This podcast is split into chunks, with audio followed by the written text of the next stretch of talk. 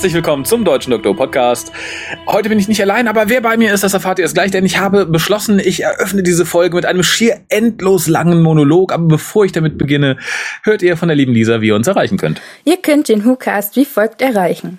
Telefonisch unter 0211 5800 85951. Schreibt E-Mails und schickt Fotos für die Fotowand an info at whocast.de. Schreibt im Forum unter drwho.de und folgt dem WhoCast auf Twitter unter www.twitter.com slash WhoCast spendet Geld über den PayPal-Button und schickt Geschenke, Briefe und Postkarten an die Adresse auf der Website. Ja, vielen lieben Dank. Und wie die Leute schon wissen, die in die Shownotes geguckt haben, geht es heute um ein, um ein sehr schwieriges Thema. Denn es geht um das Thema, warum finde ich Dr. Who scheiße? Warum habe ich keinen Bock mehr drauf? Und das sind tatsächlich gar nicht so wenige. Also ähm, ich bin ja schon ein bisschen länger im Fandom und ich habe sowas noch nicht erlebt. Also klar, als dann New Who kam 2005, 2006, da stiegen ein paar Leute aus und sagten, nee, das ist, das ist nicht mehr meine Serie, das ist, das ist nicht mehr mein Fandom. Aber es war halt sowieso eine kleine Truppe und wenn dann zwei, die vielleicht sowieso absonderliche Vögel sind, aussteigen, denkst du, haha, okay, bitte, be my guest. Aber mittlerweile ähm, hat sich das eher zu einem Massensterben ausgebreitet, also in den letzten zwei, drei Jahren. Und ähm, ja, ich war mal so frei, eine Umfrage zu starten, auf Facebook größtenteils, aber auch auf Twitter. Und ähm, es ist tatsächlich aussagekräftig. Es waren große Gruppen, es haben mehrere hundert Leute äh, teilgenommen. Und es kam im Schnitt dann halt tatsächlich immer so raus. Also die Frage war, ähm, ob das Interesse an Doctor Who allgemein in den letzten drei Jahren eher gestiegen oder gesunken ist. Und selbst wenn man so gütig ist und noch die, die gesagt haben, ja, ist gleich geblieben, dazu zählt, dann hat weit über die Hälfte der Leute, die teilgenommen haben, wie gesagt, das waren mehrere hundert, ich denke, das trifft durchaus den harten Kern, gesagt, es ist gesunken. Und äh, wenn man dann irgendwie noch sagt, naja, ich gucke mir halt auch die an, die irgendwie, also nur die an, die gesagt haben, es ist gestiegen, das war ein Verhältnis von eins zu fünf. Also dann hatte man irgendwie um die 300 Leute, die sagten, naja, ist gesunken und so um die 40 vielleicht, die sagten, ja, ist gestiegen, super, ist äh, alles, alles top. Und dann in der Regel mit Begründungen wie, wir kriegen ja zum Glück deutsche Releases der Klassik-Sachen. Und ich habe Klassik noch gar nicht geguckt und darum ist mein Interesse da irgendwie gewachsen. Und äh, das finde ich tatsächlich ein bisschen schockierend, weil es ist nicht nur hier so, weil manche sagen, ja, nein, in, in, in England ist es ganz anders, die lieben das wie nie zuvor. Ähm, auf der anderen Seite sieht man dann aber, dass Merchandise-Verkäufe sinken, dass das Dr. Who Magazine irgendwie ziemlich gelitten hat. Und äh, mittlerweile gibt's halt auch viele Leute aus der Industrie, die das Maul aufmachen, die halt die letzten Jahre nichts gesagt haben. Also wer Twitter hat, sollte sich vielleicht mal den Twitter-Account von Philip Morris anschauen. Der ist im Moment ganz weit weit vorne. Der hat richtig äh, die Hasskappe auf tatsächlich. Und das nicht zu Unrecht. Und äh, ja, ich, der Grund, warum wir das hier machen quasi, ist, weil die Einschläge immer näher kommen. Wenn irgendwie fünf Leute sagen, ich guck's nicht mehr, ist doof, denkt man sich, oh ja, ist so ähnlich, wenn man älter wird, für die Jüngeren unter uns, die kennen's vielleicht nicht, aber irgendwann schlägt man Gut, ich glaube, die Jüngeren schlagen nicht mehr die Todesanzeigen in der örtlichen Zeitung auf. Aber ihr seht es halt an den Stars von früher die halt wegsterben. Und da sagt man so schön, die Einschläge kommen immer näher. Und so ähnlich war das tatsächlich auch äh, kürzlich in meinem näheren Umfeld. Dann haben zwei Leute gesagt, die ich tatsächlich quasi nur durch Dr. Who kenne und die meines Erachtens auch schon 100.000 Jahre dabei sind. Ich bin weg. Und äh, das waren zum einen, und damit begrüße ich ihn in Köln, der Tim. Hallo. Hi, ja, ich bin weg aus der Doctor Who-Szene, aber heute hier. Genau, das ist, das ist auch ironisch, ne? Der letzte große Akt. genau. ja, und äh, man muss vielleicht dazu sagen, tatsächlich, ähm, du, du warst, warst halt nicht nur Fan und Fan aktiv, du hast halt auch, ich glaube, die zweitgrößte deutsche Doctor Who Facebook-Gruppe mit begründet, meine ich, oder zumindest moderiert jahrelang. Ja, das stimmt. Also ob es jetzt wirklich die zweitgrößte war, es waren so knapp 2000 äh, Mitglieder hatten wir, glaube ich, am Ende. Mhm. Ähm, es war auf jeden Fall eine aktive Gruppe. Es war keine Gruppe, in der nur geschwiegen wurde und äh, es gab da auch durchaus Zeiten, in denen es sehr viel Spaß gemacht hat, über Dr. Who zu sprechen. Und dafür haben wir die Gruppe ja auch primär eingerichtet. Sollte halt so eine bisschen eine Alternative zu anderen großen Gruppen sein, die äh, ja so ein bisschen verständnisvoller auf einige schwierigere Teilnehmer reagiert, um es mal diplomatisch auszudrücken. Das hat auch immer ganz gut funktioniert, aber jetzt gerade so, um vielleicht ein bisschen unserer Diskussion mhm. vorwegzugreifen, äh, in den letzten ja, zwei Jahren, wir können das ungefähr eingrenzen mit einem neuen Doktor, ähm, hat sich das verändert und es geht mir eigentlich nur noch auf die Nerven. Und dann habe ich irgendwann gesagt, jetzt ziehen wir mal lieber den Stecker. Ja. Also da kommen wir gleich noch, denke ich mal, ausführlich darauf zu sprechen. Aber bevor wir das tun, ähm, begrüße ich, ich weiß gar nicht mehr, wo du wohnst, irgendwo in Süddeutschland, ne? Den guten Alex, hallo. Na, noch nicht so ganz, in Mittelhessen, in Marburg für, oder bei Marburg. Für mich ist Hesse immer noch Süddeutschland. Ja, ich glaube, wir sind, wir sind aber fast nördlicher als ihr. Ja, das, das ich, in Geografie bin ich nie gut gewesen. Ähm, also ich habe mittlerweile gecheckt, dass England nicht direkt über uns liegt, sondern über Frankreich. Okay. Das ist schon mal gut, ja. Aber Hessen zur groben Einordnung. Ja, und ähm, vorab die Frage, weil ich habe gerade erfahren, ihr wart schon mal im WhoCast ohne dass ich noch parat hatte. Aber vielleicht äh, für die Frage, äh, die Frage an euch beide, für die Leute, die gerade erst einschalten. Äh, seit wann seid ihr überhaupt bei Doctor Who und warum seid ihr dazu gekommen? Und das ist lustig, dass du das so fragst, weil ich glaube, ungefähr so hattest du auch gefragt, als ich damals beim WhoCast dabei war. Also ich gebe es gerne nochmal wieder. Ähm, ich hatte Doctor Who schon mitbekommen, als es auf RTL lief, aber das nur so zeitweise. Ich habe nie so richtig verstanden, wann die Sendezeiten waren, hab's halt immer nur zufällig beim Reinschalten gesehen und hab's immer im Hinterkopf behalten, weil ich das mit der Telefon Telefonzelle nicht verstanden hatte. Und dann kam 2005 und dann habe ich die Gelegenheit genutzt und habe mir gedacht, so jetzt, äh, jetzt aber mal, ne? Und mhm. bin dann mit New Who eingestiegen und seitdem auch nicht mehr davon wegzukriegen gewesen. Also ich bin dann wirklich jemand, der alles gesuchtet hat, was dann so da war aus dem New Who-Bereich und dann immer wieder sporadisch auch ein bisschen in die Classics gegangen ist mhm. und ähm, in der Szene dann auch immer tiefer eingestiegen ist. Also ob das jetzt die Facebook-Gruppen sind oder die äh, Doctor Who.de Seite oder die Timelash oder ähm, Merchandise-Kauf, äh, Besuch des Who-Shops und was weiß ich nicht alles. Also mhm. war so richtig tief drin und äh, es hat auch immer Spaß gemacht. Ja. Also da soweit gebe ich dir auf jeden Fall recht. Und oh. Alex, wann hat's dich erwischt? Also mit äh, Dr. Who bin ich so zuerst in Berührung gekommen, das muss so 2008, 2009 rum schon gewesen sein, ähm, dass ich einfach irgendwie, ich, ich habe die TV-Ausstrahlung nie wirklich richtig mitbekommen. Ich habe, glaube ich, zwar irgendwann mal in irgendeine Tennant-Folge äh, reingeschaltet, aber irgendwie nur die letzten fünf Minuten mitbekommen und gedacht, so ja, irgendwie abgedreht und vielleicht auch ganz interessant, aber nicht weiter danach geguckt. Bin dann aber irgendwann mal auf den Namen Dr. Who gestoßen, habe gesehen, okay, das hat ja eine ewig lange äh, Historie mhm. und habe dann äh, zwanghaft, wie ich bin, halt gesagt, äh, naja, dann fange ich mal von vorne an. Äh, Unearthly Child mhm. äh, angefangen.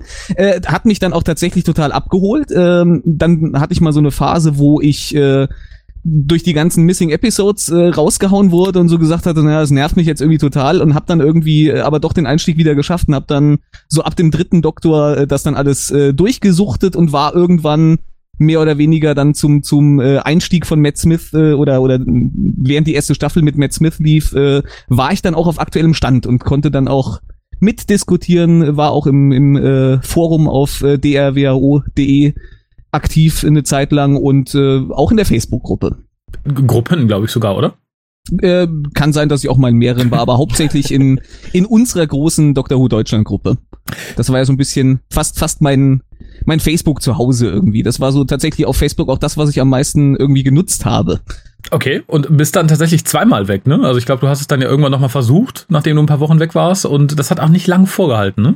Also ich habe ja ähm, als Jodie Whittaker das Ruder übernommen hat oder ja, Chris Chibnall das Ruder übernommen hat, äh, wurde ich ja zunehmend enttäuscht von dem, was da abgeliefert wurde äh, und habe dann irgendwann gesagt, äh, ähm, ich, ich habe da ich habe da keine Lust drauf und auch die Diskussionen, die sich ewig im Kreis äh, mhm. drehten äh, mit mit Leuten, die äh, gesagt haben, ihr seid doch äh, einfach nur böse Sexisten, deswegen könnt ihr dieses dieses Gold, mhm. was uns da an Unterhaltungen präsentiert wird, mhm. einfach nicht wertschätzen ähm, ich hatte irgendwann keine Lust mehr drauf und habe gesagt, jetzt äh, jetzt schiebe ich das ab. Und äh, mir ging es ja zwischenzeitlich auch gesundheitlich nicht so gut. Und äh, da habe ich gesagt, jetzt brauche ich irgendwie diesen ganzen Kram. Ich bin aus der Gruppe mal ausgetreten, war jetzt vor ein paar Wochen, vielleicht schon Monate, ich weiß gar nicht mehr ganz genau, wann der Zeitpunkt war, bin ich wieder der Gruppe beigetreten. Und äh, ja, irgendwann fing das aber dann jetzt mit, mit neuen deutschen Ausstrahlungen wieder an, dass diese Diskussion wieder losging und ich habe dann gesagt, Idee, komm, hm. äh, ich brauch's nicht mehr. Ich habe lang genug irgendwie gesagt, äh, naja, ich begeister mich immer noch für die, für die Classic-Who-Geschichten, auch wenn das Neue, was jetzt äh, abgeliefert wird, mich irgendwie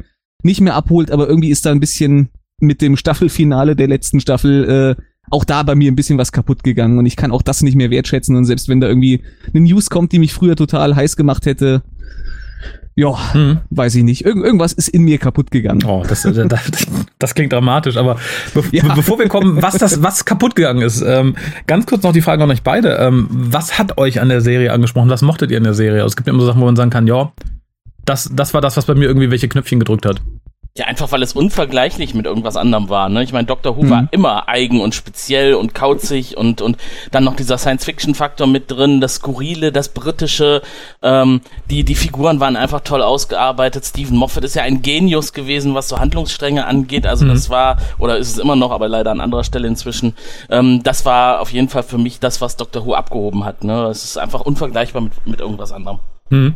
Ja, ich glaube, die Serie hat einfach eine unglaubliche erzählerische Freiheit. Allein dadurch, äh, dass dieses, dass das Setting ja komplett variabel ist. Du hast eben diese Grundausgangslage, dass der Doktor eben überall und zu jeder Zeit sein kann. Da kannst du einfach handlungstechnisch so viel draus machen. Deswegen mhm. hast du in der klassischen Serie die klassischen Historicals, äh, die die komplett ohne irgendwelchen Alien-Blödsinn oft auskommen mhm. können und trotzdem super Stories sind. Und du hast halt Hardcore-Science-Fiction-Geschichten dann eine Woche drauf. Das, äh, das ist halt, äh, das lässt die Serie eigentlich nie langweilig werden. Und diese Möglichkeit, die man hat, die wurde über weite Teile der Serienhistorie auch gut genutzt, glaube mhm. ich. Mhm.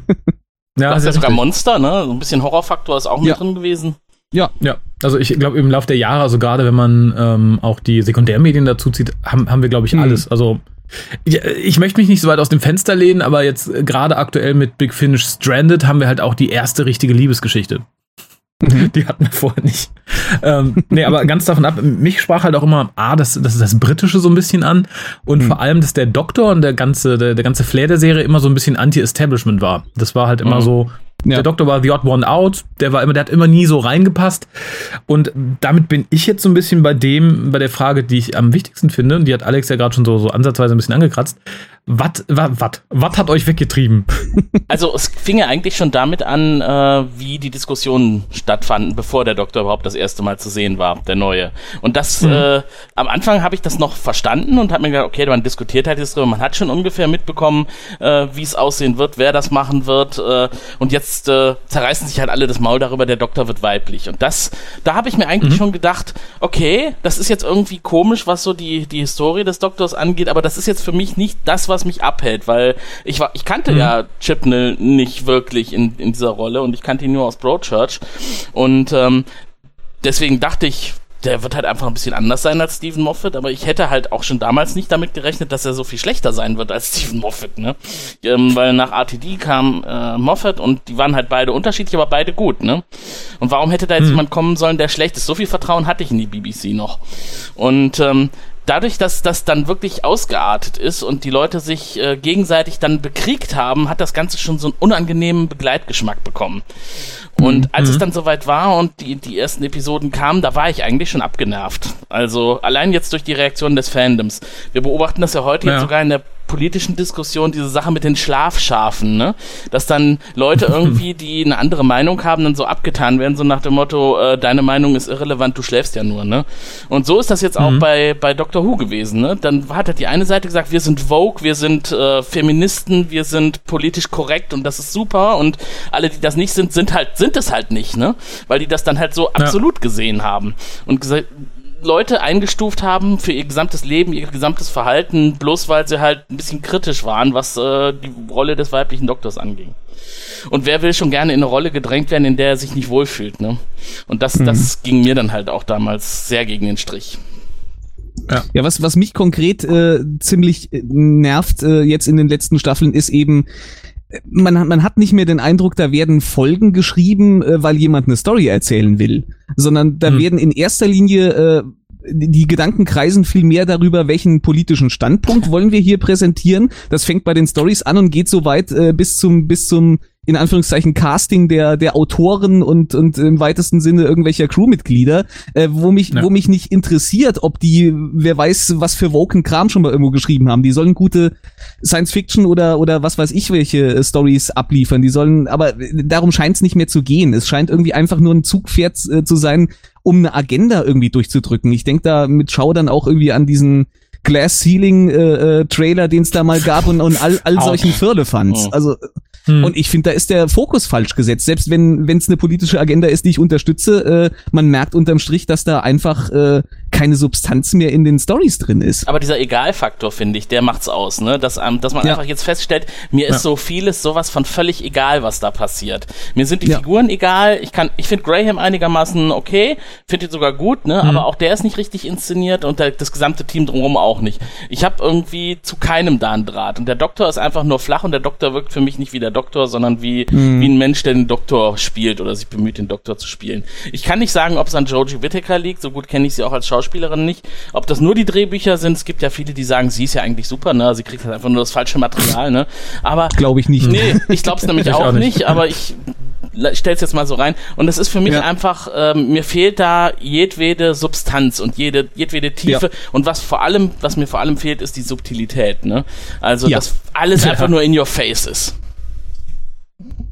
Hat es für einen von euch beiden so inhaltlich gerettet, und ich bin mir 100% sicher, das war die Intention, die Chibnall da geritt, äh, geritten hat, dass man in Staffel 12 dann einfach ein paar Klassikelemente auf die schlechten Geschichten gekotzt hat. Nee, das hat, glaube ich, noch nie irgendwas gerettet, wenn eine Geschichte schlecht war.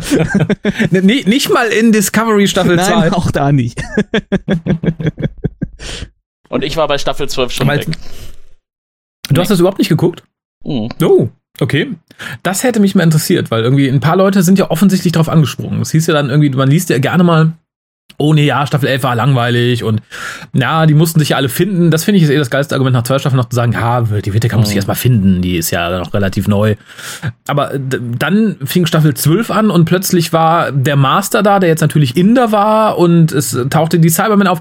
Jack dürfte noch mal alle knutschen, ohne Sinn und Verstand, ohne dass er irgendwie in die Story passte. Und da sind einige richtig drauf abgegangen und gesagt, ja, siehst du, wir kommen zurück zu alten Wurzeln, super. Ähm, also bei mir, ich, ich fand es tatsächlich noch ein bisschen peinlicher tatsächlich. Also ich fand diese, gerade diese Jack-Geschichte fand ich so dermaßen albern, dass man da irgendwie, ja, das haben wir noch mal an einem Nachmittag nebenbei noch irgendwo hier in der Lagerhalle noch mal schnell äh, nachgedreht und schneiden Mhm. das so zwischen in die Folge, macht, trägt aber nichts zur eigentlichen Handlung bei. Also Das, das fand ich Ja. dermaßen absurd und albern. Ja, aber es passt doch zum Konstrukt, ne? Es ist einfach lieblos und herzlos. Ja, richtig, total. richtig, genau, ja.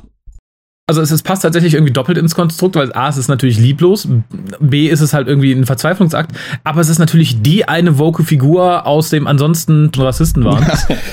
Darum fand ich es irgendwie doppelt lustig, aber ich war tatsächlich ein bisschen erschrocken, dass so an zwei, drei Ecken wirklich dann irgendwie große Jubelfeiern losgingen, sagten, ja, endlich ist Doctor Who wieder wie früher. Und ich dachte, was, bitte wie? Ja, das hat mich übrigens total verwirrt, ne? Weil ich habe gedacht, ich guck schon die zwölfte Staffel irgendwann mal.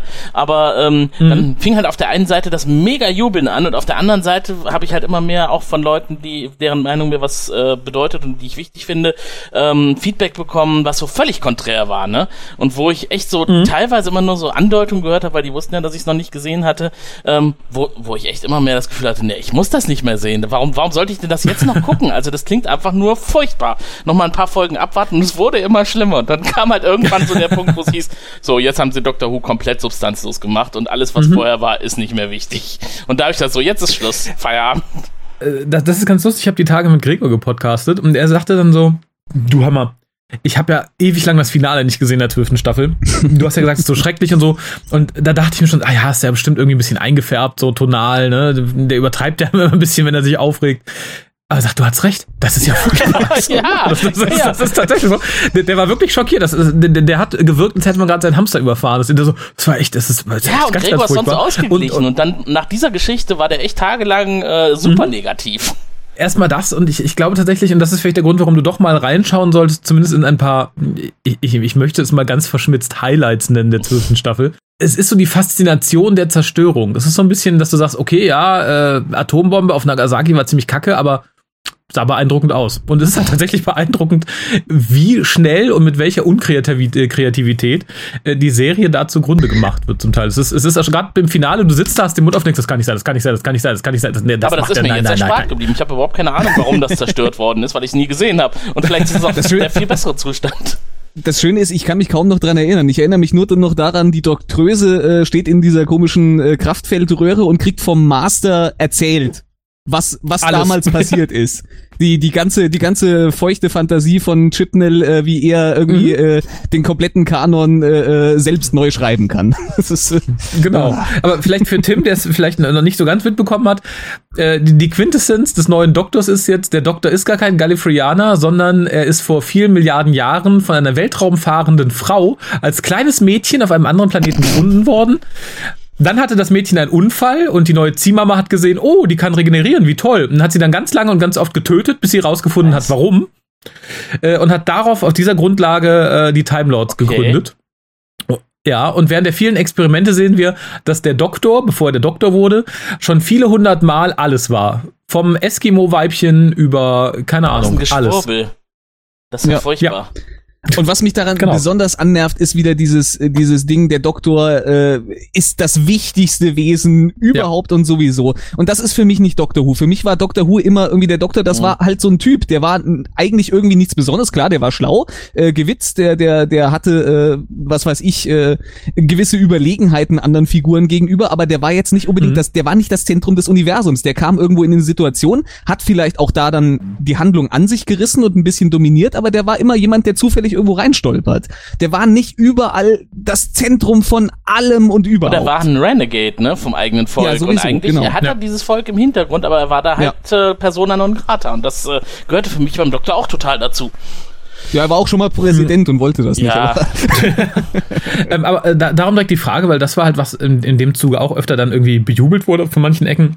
Ähm, man hat ja mit äh, Sylvester McCoy was ähnliches versucht. Ne? I'm far more than just another Time Mhm. Lord, ladidadila. Ich fand, da hat es gut funktioniert, weil es halt geheimnisvoll war. Hier, Ja. hier bleibt ja nichts. Ist McCoy auch dann eine Ära, die dich so eher eher abturnt, weil du sagst, na, da macht man den Doktor zu wichtig? Oder war das noch im Rahmen, wo du sagst, ja, das ist ähm, okay, solange man es mir nicht komplett vor die Füße Sagen wir mal so, es ist nicht äh, meine bevorzugte Storyline, aber äh, es ist halt auch besser gemacht. insofern, insofern halte ich mich da relativ neutral. Ich habe mal, früher als ich Kind war, da gab es ja noch diese fiesen Kaugummiautomaten, die Mhm. überall waren, wo man so für 10 Pfennig oder so ein fieses Die Kaugummi ziehen konnte. Und Ja. gibt's immer noch, ach, wie herrlich. Äh, Und äh, da waren bei manchen, ich weiß nicht, ob es Bazooka Joe oder ähnliches waren, wenn man sie auspackte, waren manchmal so kleine Geschichten in diesen Kaugummipapierchen, die so, so Fünfzeiler oder sowas. Die waren zum Teil besser geschrieben als das, was Chip Okay, hat. das ist jetzt die totale Demontage von Chipness Schreibkunst. Der hatte nur mehr, der hat nur mehr, mehr Platz, das ist der Unterschied. Oh je. Das ist, ja, aber da, damit sind wir auch so ein bisschen bei, bei quasi meiner letzten Frage. Also Tim hat es vorhin schon so ein bisschen, ein bisschen entkräftet, weil ähm, ich glaube, das, was Alex vorhin sagte, das sagte er mir überdeutlich und äh, viel, viel härter, ähm, als er mir das zweite Mal aus der Gruppe ausstieg und fragte, was ist denn los? äh, denn ähm, natürlich kann man sagen, Chipnell kotzt mich total an, was der da veranstaltet. Das ist absoluter Humbug und absolut albern und äh, es verdirbt mir irgendwie eine ganze Menge. Aber dann kommt natürlich immer, ah, wir haben doch noch Klassiku. Das macht doch noch, das ist doch genauso, das ist doch quasi unangetastet und macht noch genauso viel Spaß. Ich glaube, das erste, was du mir sagtest, war, nee, ich habe auch schon gar keinen Bock mehr auf die Classics. Mhm. Ähm, ist das bei euch beiden gleich oder äh, seid ihr da unterschiedlich? Und vor allem, warum? Also ich meine, theoretisch, ich, ich weiß warum, ich weiß auch, weil es mich halt genauso tangiert. Aber äh, natürlich steht das Argument im Raum, dass man sagen kann, ja, ihr habt doch noch 100 Millionen Klassik-Sachen und die klassischen Bücher. Was regt ihr euch überhaupt Also ich habe auf? das tatsächlich, ne? Mir fehlt ja noch sehr viel Klassik. Ich habe äh, da noch Mhm. äh, unglaublich viel nicht gesehen, aber halt so die, von jedem Doktor so ein paar Folgen kann man so vielleicht grob zusammenfassen. Mhm. Ähm, also bei mir ist es nicht so toxisch gewesen wie bei Alex. Also ich könnte mir das schon noch vorstellen, dass ich da nochmal reinschaue, aber ähm, ich habe halt so ein paar Klassikfolgen im Hinterkopf, an die ich denke, wenn ich halt diesen Begriff Klassik höre, ne? Und das ist dann für mich Mhm. irgendwie nicht so die Fernsehunterhaltung, die ich jetzt äh, zur Unterhaltung gucken würde, sondern einfach vielleicht so ein bisschen zum Amüsement, also so Sachen wie Webplanet und sowas, ne?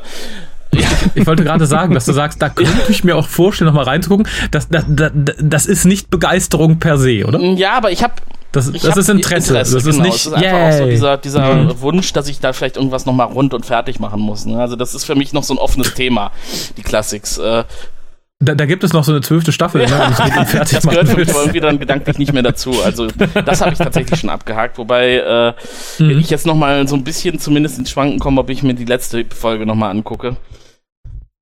Ist, glaube ich, ein Ja. Zweiteiler. Ach, Nimm dir Zeit. nicht. Vielleicht warte ich jetzt drauf, bis, äh, bis Jodie dann wirklich weg ist. Aber da können wir vielleicht auch gleich nochmal drüber sprechen. Diese ganzen Neuigkeiten, die Ja. es da momentan gibt von ich mache noch eine Staffel. Nein, sie macht keine Staffel mehr. Äh, doch, sie macht noch eine Staffel, aber sie ist dann direkt weg nach der ersten Folge. Keine Ahnung. Also, ja. Sie macht drei. Und vor allem, was soll danach kommen, wenn Ja, Chipney bleibt und Jodie geht? Oh ja, da, da, da, das wäre mein nächster Punkt gewesen. Aber ganz kurz, Alex, wa, was verdirbt es dir an den Classics? Oder was nimmt dir den Spaß an den Classics, dass du sagst, okay, äh, ja, die aktuellen Staffeln sind halt ziemlich Rotze. und das färbt halt auch so nach hinten weg? Äh, das ist ganz schwer zu beantworten. Also ich, ich hm. war wirklich immer auch über die meiste Zeit der der äh, Jodie Whittaker Staffeln war ich jetzt auch äh, so, dass ich gesagt habe, na komm, der Scheiß, ich nehme den gar nicht so ernst. Ich weiß, dass das alles Murks wird und äh, wie gesagt, ich flüchte flüchte mich in Classic Who, aber äh, ich glaube, es war auch fast ein bisschen dieses Finale, das eben halt auch so vollkommen eingreift in die gesamte Serienhistorie, mhm. dass ich das dann auch nicht mehr aus dem Kopf gekriegt habe. Zumindest eine Zeit lang. Ich würde sagen, ganz so hart, wie ich es dir dann, äh, ist ja mittlerweile schon ein paar Wochen her, glaube ich, dass wir da drüber ja. geschrieben hatten. Ähm, ganz so hart würde ich es jetzt nicht mehr formulieren. Ich habe in der Zwischenzeit auch mal wieder, auch dank des äh, Who-Casts, habe ich mal wieder ja. äh, etwas äh, aus dem Dr. Who-Universum äh, tatsächlich genießen können. Das war nämlich, weil ich äh, hier schon seit Ewigkeiten noch den den Patreon äh, WhoCast zu äh, The Silver Turk äh, rumliegen hatte ah. und ich dann gesagt habe, äh, na komm, äh, den hat den hatte ich damals auch schon irgendwie zeitnah hatte ich das Beefy auch schon gekauft. Also es ist ein für die, mhm. die es jetzt nicht wissen, das ist ein Big Finish und hatte das halt auch auf der Platte rumliegen und habe dann doch mal gesagt, na komm, da höre ich jetzt mal rein und das das war schön, das hat mir Spaß gemacht. Das war jetzt vielleicht auch nicht ja. die die tollste äh, äh, Story der Welt, aber das war atmosphärisch und das war das war mal wieder Doctor Who. und ja. ich muss sagen, und, und vielleicht also da ging's dann auch wieder. Da hatte mhm. ich auch nicht mehr äh, Jodie Whittaker im Hinterkopf. Äh, ja, und, und äh, irgendwie vielleicht habe ich so ein bisschen so den, den Tiefpunkt bei mir schon wieder erreicht und es geht jetzt wieder bergauf. Also ich, ich habe schon wieder Hoffnung. das, das klingt natürlich sehr, sehr gut. Ja. Wobei du da auch, glaube ich, irgendwie ein bisschen Glück hast. Also ich kann nur von, von mir ausgehen, von dem, was ich sonst so gehört habe. Ich glaube, generell ist das Problem, das wird, glaube ich, auch ein kleines Problem für die Timelash, mhm. dass in dem Moment, was das, was aktuell läuft, wenn das Kacke ist, ja. ich glaube, dann sind viele, die halt nicht so Hardcore-Fans sind, mhm. die sind schnell weg. Dafür gibt es, glaube ich, viel zu viele andere Reize. Wenn du sagst, oh nee, Dr. Who ist, ach guck mal, da läuft der jeden, ach, da läuft dieses oder so. Und wenn du nicht in diesem Dr. Who-Mut bist, dann bist du, glaube ich, nicht so gewillt und dann hast du es auch nicht so auf dem Schirm zu sagen, ach guck, da ist doch noch, ach dann guck ich doch mal diese Klassik-Sache, ach das ist ja ganz nett, ach guck, da kommen die Daleks, die waren da schon mal. Ich glaube, dann fällt das flach und dann bist du halt auch so aus dem, aus dem Vibe raus. Dann, bist, mhm. dann hast du keinen Bock auf die Timeless unbedingt. Ja. Und was für mich das Problem ist, ich glaube, da hast du Glück gehabt mit dem Silver Turk. Mhm. Denn ich muss sagen, bei mir ist auch so der Doctor Who Wind in den Segeln so, so ein bisschen rausgegangen seit Staffel 11, 12, sogar seit Staffel 12. Ich denke halt auch öfter so, boah, nee, irgendwie traurig, dass alles, was hier steht, was du gelesen hast, was du total liebst, dass das halt tatsächlich auch durch Staffel 12 ein bisschen entwertet wurde. Mhm dass ja. du halt im Endeffekt die Hälfte wegschmeißen könntest, wenn es nach den Inhalten geht.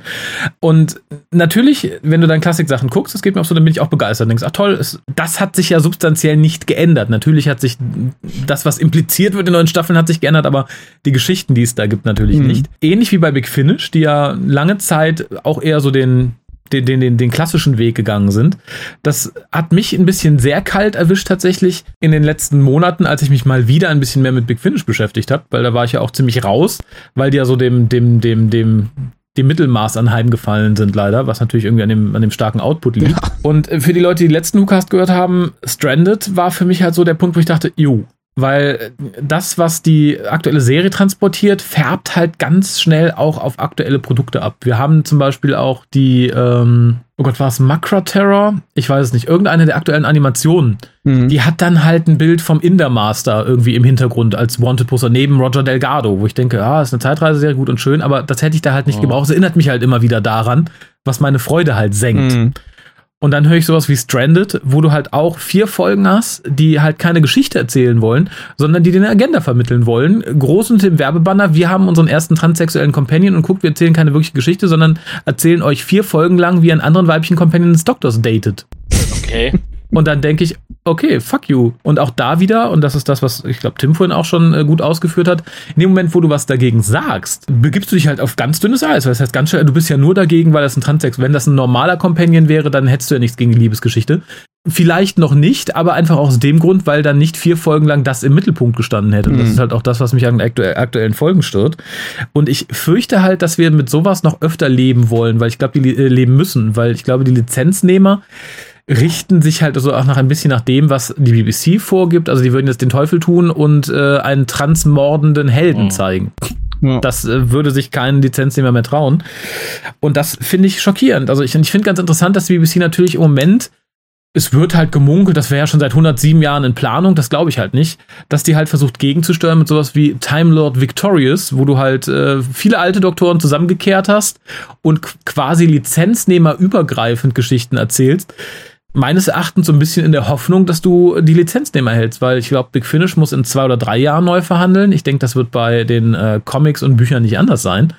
Und ich glaube, wenn du dann Lizenznehmer hast, die merken, uns laufen die Leute weg, weil das, was ihr macht, kommt nicht an, äh, dann überlegen die sich, glaube ich, dreimal, ob die eine sauteure Lizenz verlängern. Und das sieht halt jetzt so ein bisschen so aus, dass man das einfach pushen möchte. Man sagt, hier, guckt, ihr könnt doch dann hier die drei Comics und die zwei Geschichten aus der Reihe bringen. Die verkaufen sich auf jeden Fall besser als das, was im Moment im Fernsehen Aber läuft. das, was du sagst, dass man es einfach pushen möchte, ne? das ist wahrscheinlich äh, eines Mhm. der Hauptprobleme, das wir jetzt im Jahr 2020 mit Dr. Who haben, dass es halt nicht mehr jemand ist, der eine Geschichte erzählen möchte, die äh, kreativ einem, einem, einem Ja. Handlungsbogen folgt und dann irgendwann das Ganze auflöst und man ist baff und, und freut sich drüber, sondern da haben jetzt viel zu viele Leute ihre Hände mit drin, die irgendwas steuern müssen oder wollen. Ne? Sei, sei es jetzt Ja. äh, aus ideellen Gründen oder weil sie halt die, die Aufgabe haben, wie irgendwelche Marketingleute, die dann sagen, hm, der Doktor muss aber ein möglichst äh, äh, ausgefallenes Kostüm haben, damit man diese kleinen Puppen jetzt irgendwie besser verkaufen kann. Ne? Oder keine Ahnung, muss halt wie eine Barbie aussehen. Dann, dann kaufen die kleinen Mädchen jetzt den Doktor irgendwie wieder häufiger. Ähm, das Ja. ist halt dieses Thema, dass man äh, das Gefühl hat, man, und das ist ja schon seit mehr als zwei, drei Jahren so, dass man halt ein Produkt vorgeworfen bekommt und nicht mehr das Ergebnis Ja. eines kreativen Prozesses, wo jemand äh, mit viel Liebe und Herzblut äh, an etwas gearbeitet hat, was viele andere Menschen lieben. Ne? Ja, aber das ist, Genau. das ist so ein bisschen das Ding, äh, das zeichnet sich tatsächlich, du sagst es ja gerade schon seit ein paar Jahren mehr, äh, äh, zeichnet sich das ja ab in der Serie, aber unter Moffat hatte man zumindest das Gefühl, okay, da war jemand, der musste leider irgendwie so, Ja. der hatte Leute im Hintergrund im Nacken sitzen, die ihm da so ein bisschen was vordiktiert haben, aber der hat halt trotzdem immer noch versucht, irgendwie das Beste daraus Er zu hat die machen. Hand drauf gehabt, ja, das, das Ja, Gefühl hat und- man. Und unter Chipnell habe ich halt das Gefühl, da äh, hat die Marketingabteilung irgendwie ihren äh, komplett willenlosen äh, Zombie gefunden, der der schreibt halt dann einfach nur noch irgendwie grob als Handlung verknüpft die die äh, die Checkliste äh, runter, die sie ihm vorgegeben haben.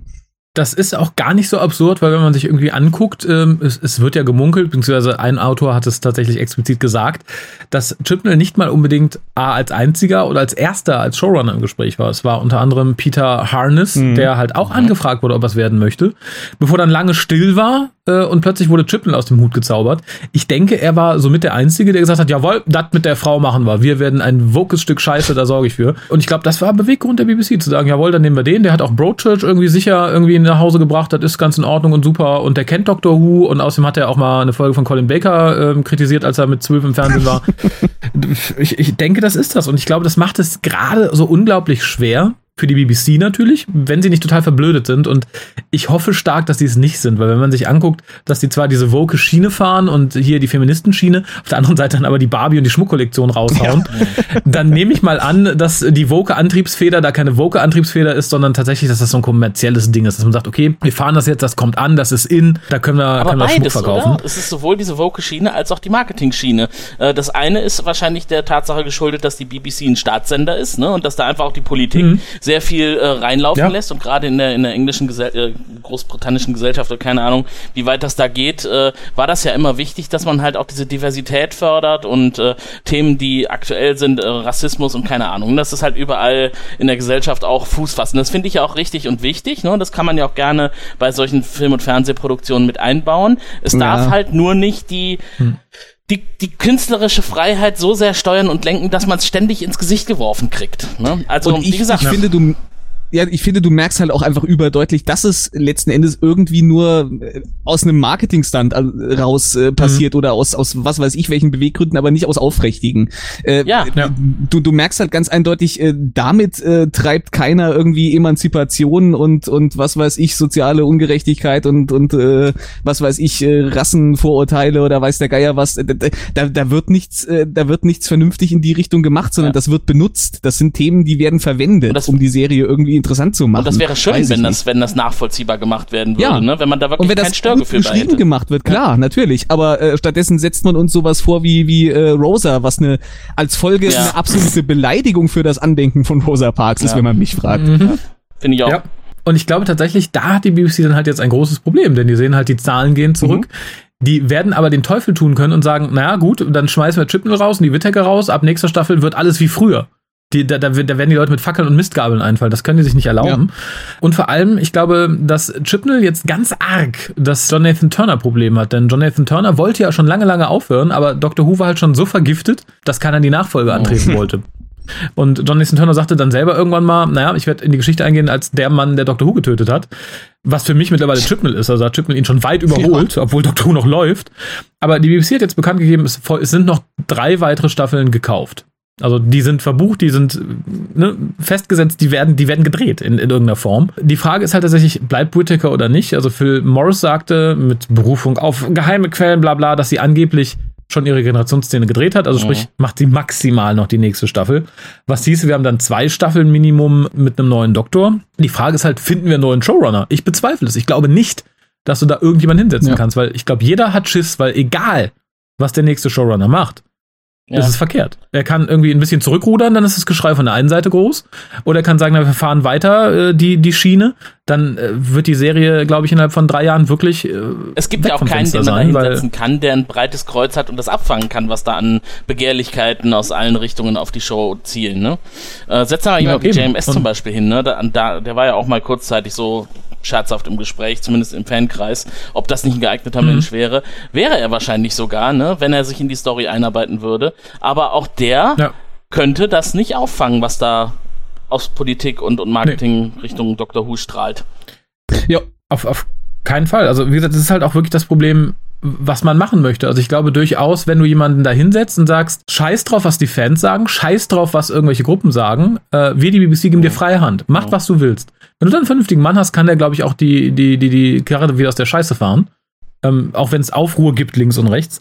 Aber ich glaube, so wie die BBC momentan funktioniert, wird das ein ganz gruseliger Balanceakt. Also auch was, was das Casting des nächsten Doktors betrifft. Du kannst es nochmal mit einer Frau versuchen. Ich glaube, das, dann ist die, die Serie das jetzt tot. irgendwie toppen. Das muss noch krasser werden als eine Frau. Ne? Also ich kann mir nicht vorstellen, dass das jetzt wieder jemand wie äh, Peter Capaldi, David Tennant oder Matt Smith wird. Nee. Nein, es, es wird kein mhm. weißer Mann mehr, auf gar keinen Fall. Ja, also es wird tatsächlich dann jetzt auch ein Inder oder so. Aber, aber ich glaube nicht, dass sie nochmal eine Frau nehmen. Das, äh, das, nee, ich glaube, dann sind noch mehr Leute. Und weg. ich könnte mir auch vorstellen, dass die auch ein Problem kriegen werden, jetzt äh, einen vernünftigen Darsteller noch zu finden, weil da vielleicht ein ja. ganz ähnlicher Effekt eintritt. Weil äh, selbst jemand wie, wie Capaldi, also nicht Capaldi selbst jetzt unbedingt, aber jemand mhm. mit einer Mentalität, der eigentlich immer gesagt hat, boah, Doctor Who, Hauptrolle, das ist mein, mein absoluter Traum. Ich bin ja selber Fan oder sowas. Ich glaube, selbst solche Leute oder gerade mhm. solche Leute, die würden mittlerweile sagen, uh, fasse ich nicht Nö. mehr mit der Kneifzange an. Ich glaube auch, äh, wenn man äh, die Möglichkeit mal hätte, äh, Peter Capaldi unter vorgehaltener Hand mal ganz ehrlich in der ruhigen Minute zu fragen, der würde wahrscheinlich im Nachhinein auch sagen, ob ich den Job nochmal genommen hätte. Mhm. Also ich glaube ich glaube tatsächlich, wenn du dir Staffel 9 anguckst und auch die Art und Weise, wie er so hinter der Kamera, was man so sieht, mhm.